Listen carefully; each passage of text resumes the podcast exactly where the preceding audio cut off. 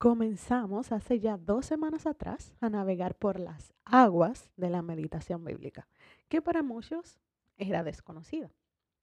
Vimos que no es algo inventado por Buda o por monjes, que en realidad Dios mismo habla de esto en la Biblia y que los beneficios que trae a nuestras vidas son infinitos. Si quieres tener una lista de los beneficios de meditar en la palabra de Dios, memoriza Salmo 1 ahí tienes un resumen de los beneficios que puede dejarnos meditar día y noche en la palabra. Hoy comenzamos con la práctica. Ya es tiempo de meternos de lleno en esto y permitir que la palabra de Dios gobierne nuestras mentes. ¿Qué lo que? Soy Glenis Carela y hoy en un café con Glee vamos a hablar sobre el lente propicio para acercarnos a la palabra de Dios.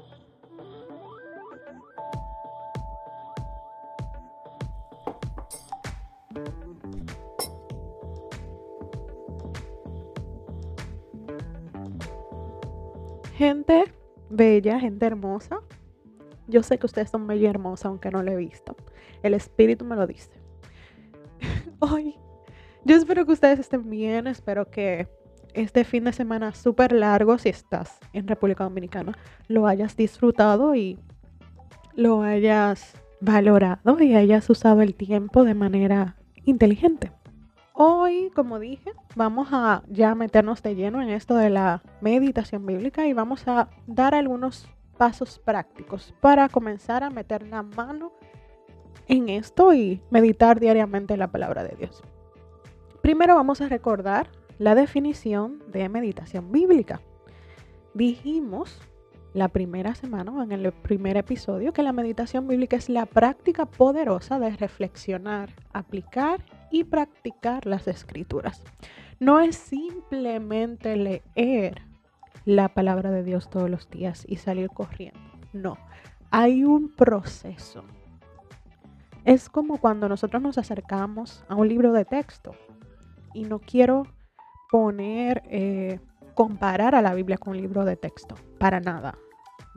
No hay manera. La Biblia es el libro de los libros, es un libro vivo un libro que es una espada que penetra nuestras mentes, nuestras actitudes y nos alinea a los pensamientos de Cristo. Cuando uno se acerca a un texto para estudiarlo, dígase algo de, de, tu carrera o en el colegio, no simplemente tú lo lees y ya. O sea, tú tienes que ese conocimiento tratar de memorizarlo, tratar de arraigarlo a tu cerebro para cuando esté puesto en eh, eh, a prueba, tu conocimiento pues salgas aprobado. Y eso pasa con la Biblia en cierta forma. O sea, tú tienes que sentarte no solamente a leer, a reflexionar en lo que tú acabas de leer, en extrapolar eso a tu vida diaria, cómo tú vas a aplicar lo que aprendiste y comenzar a practicar eso que aprendiste. ¿Cómo practicamos la meditación entonces? Bueno, anotando, resaltando, repasando una y otra vez el pasaje de la escritura que estás estudiando. Por lo que debemos tener un plan de lectura antes de sentarnos frente a la Biblia. Y quiero puntualizar algunos malos acercamientos que tenemos a la palabra. Lo primero es, muy común, es que leemos donde caiga el dedo. Este famoso chiste que un joven abrió la Biblia y decía, eh, Judas fue y se arcó y la cerró y volvió y la abrió y dijo, ve tú y haz lo mismo. Yo sé que eso fue, no, no sé quién fue que se inventó eso, pero eso pasa muchísimo. Que comenzamos, ah, vamos a ver qué el Señor me dice en el día de hoy y abro la Biblia y, y cierro los ojos y muevo el dedo para donde sea y pa, ahí, y leo el versículo. No, no, la Biblia no se lee así. Recordemos que la Biblia es un libro que de tapa a tapa nos muestra el plan redentor de Cristo. Entonces, no podemos leer la Biblia de forma salteada, tiene que ser de una manera sistemática. Por lo que recomiendo que tengamos un plan de lectura, ya sea por un tema en específico o un plan de lectura cronológico de la Biblia. Otro error al acercarnos a la palabra es comer de lo que otro ya masticó. Y aquí voy a hablar de los libros devocionales. No tengo nada en contra de ellos. Realmente son de aliento, son de, de beneficio el poder leer, el poder aprender de lo que otros vivieron, de lo que otros aprendieron. Pero no debemos acostumbrarnos a tener estos libros para nuestros tiempos a solas con Dios. Tenemos que dejar que la palabra nos hable a nosotros. Y cuando simplemente nos alimentamos de lo que otro ya masticó, de lo que otro ya aprendió, los nutrientes que vamos a estar consumiendo no son iguales, no, no tienen la misma calidad. Ya han sido digeridos por otras personas, entonces nos toca a nosotros enfrentarnos al alimento sólido, comerlo y aprovechar esos nutrientes que tiene. Otra cosa que hacemos es que leemos específicamente lo que nos gusta. Dejamos de lado pasajes porque son muy fuertes, porque, ay, eso no es para mí, o no, yo, yo hoy no estoy en eso. No. Toda la escritura es inspirada por Dios, toda la escritura. Y nos guste o no nos guste, tenemos que leerla toda. Entonces, la Biblia no es un buffet o algo a la carta donde yo elijo qué leer y qué no leer. No, debemos de escudriñar el libro completo. Lo otro que hacemos es leer según nuestro estado de ánimo. Buscamos versículos que hablen sobre la ansiedad y salteamos igual que el punto número uno. Comenzamos a saltar de versos a versos y quizás usamos esta manera de leer la Biblia y puede que puede no.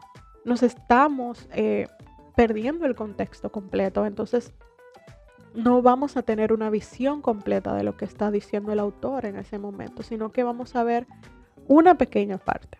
Vuelvo otra vez, la Biblia hay que leerla completa, la Biblia hay que escudriñarla completa, hay que leer el contexto completo, porque si leemos las cosas a la mitad, no vamos a entender, no vamos a comprender el mensaje central del el pasaje que estamos leyendo. La meditación bíblica no es algo pasivo, mi gente. Es práctico, es enfocar nuestra atención conscientemente, intencionalmente, en un pasaje en específico de las escrituras. ¿Cómo me acerco a la palabra?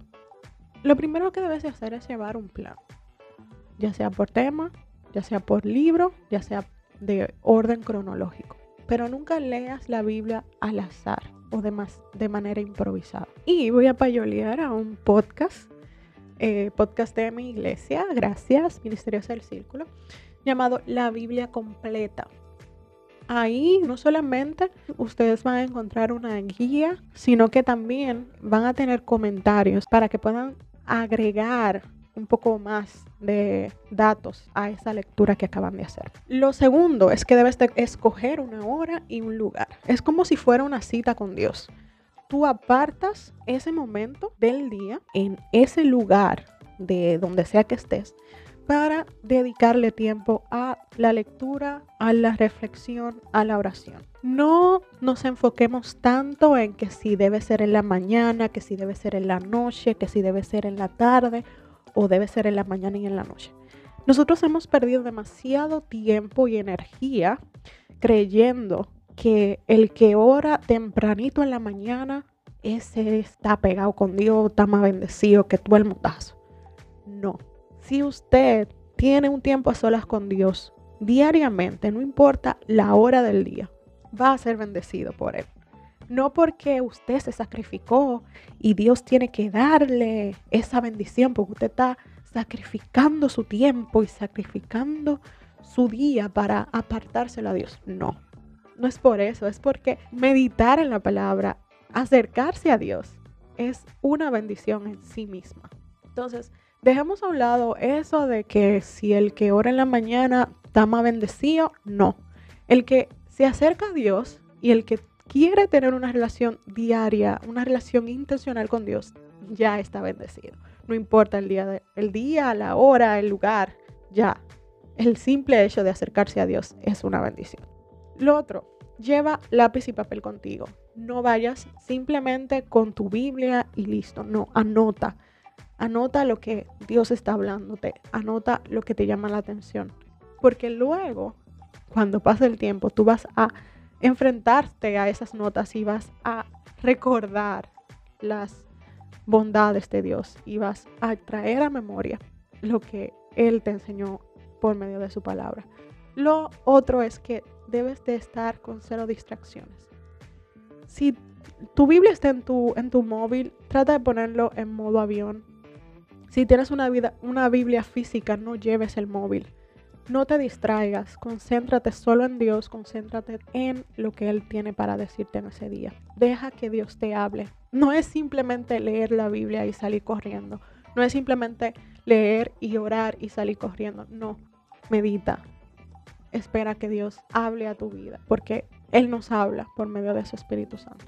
Isaías 55, 8 al 9 dice, Mis pensamientos no se parecen en nada a sus pensamientos, dice el Señor, y mis caminos están muy por encima de lo que pudieran imaginarse. Pues así como los cielos están más altos que la tierra, así mis caminos están más altos que sus caminos, y mis pensamientos más altos que sus pensamientos. Nuestra mente finita no es capaz de comprender la mente de Dios en su totalidad, no es capaz de ver las cosas como Dios la ve, pero cuando nos acercamos constantemente a su palabra, nuestros pensamientos se irán pareciendo cada vez más a los de Él. Y vamos a ver las cosas, nuestras vidas, lo que nos rodea, nuestras circunstancias, con los lentes de Cristo y no con los del mundo. Yo sé que esto suena muy bonito en un mundo sin distracciones, sin gente haciendo bulla, sin vecinos, sin niños, sin hermanos. Quizás pienses, Glenis, yo nunca podré tener un ambiente como el que dices.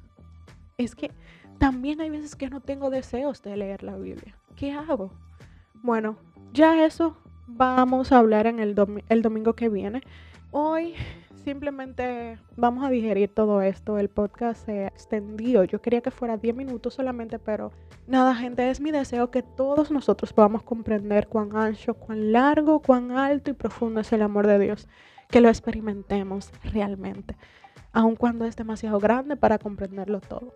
Solo así vamos a ser completos en total plenitud. Recuerden seguirme en Instagram como glee.carela. Que tengan una maravillosa semana, un maravilloso resto del domingo. Chao.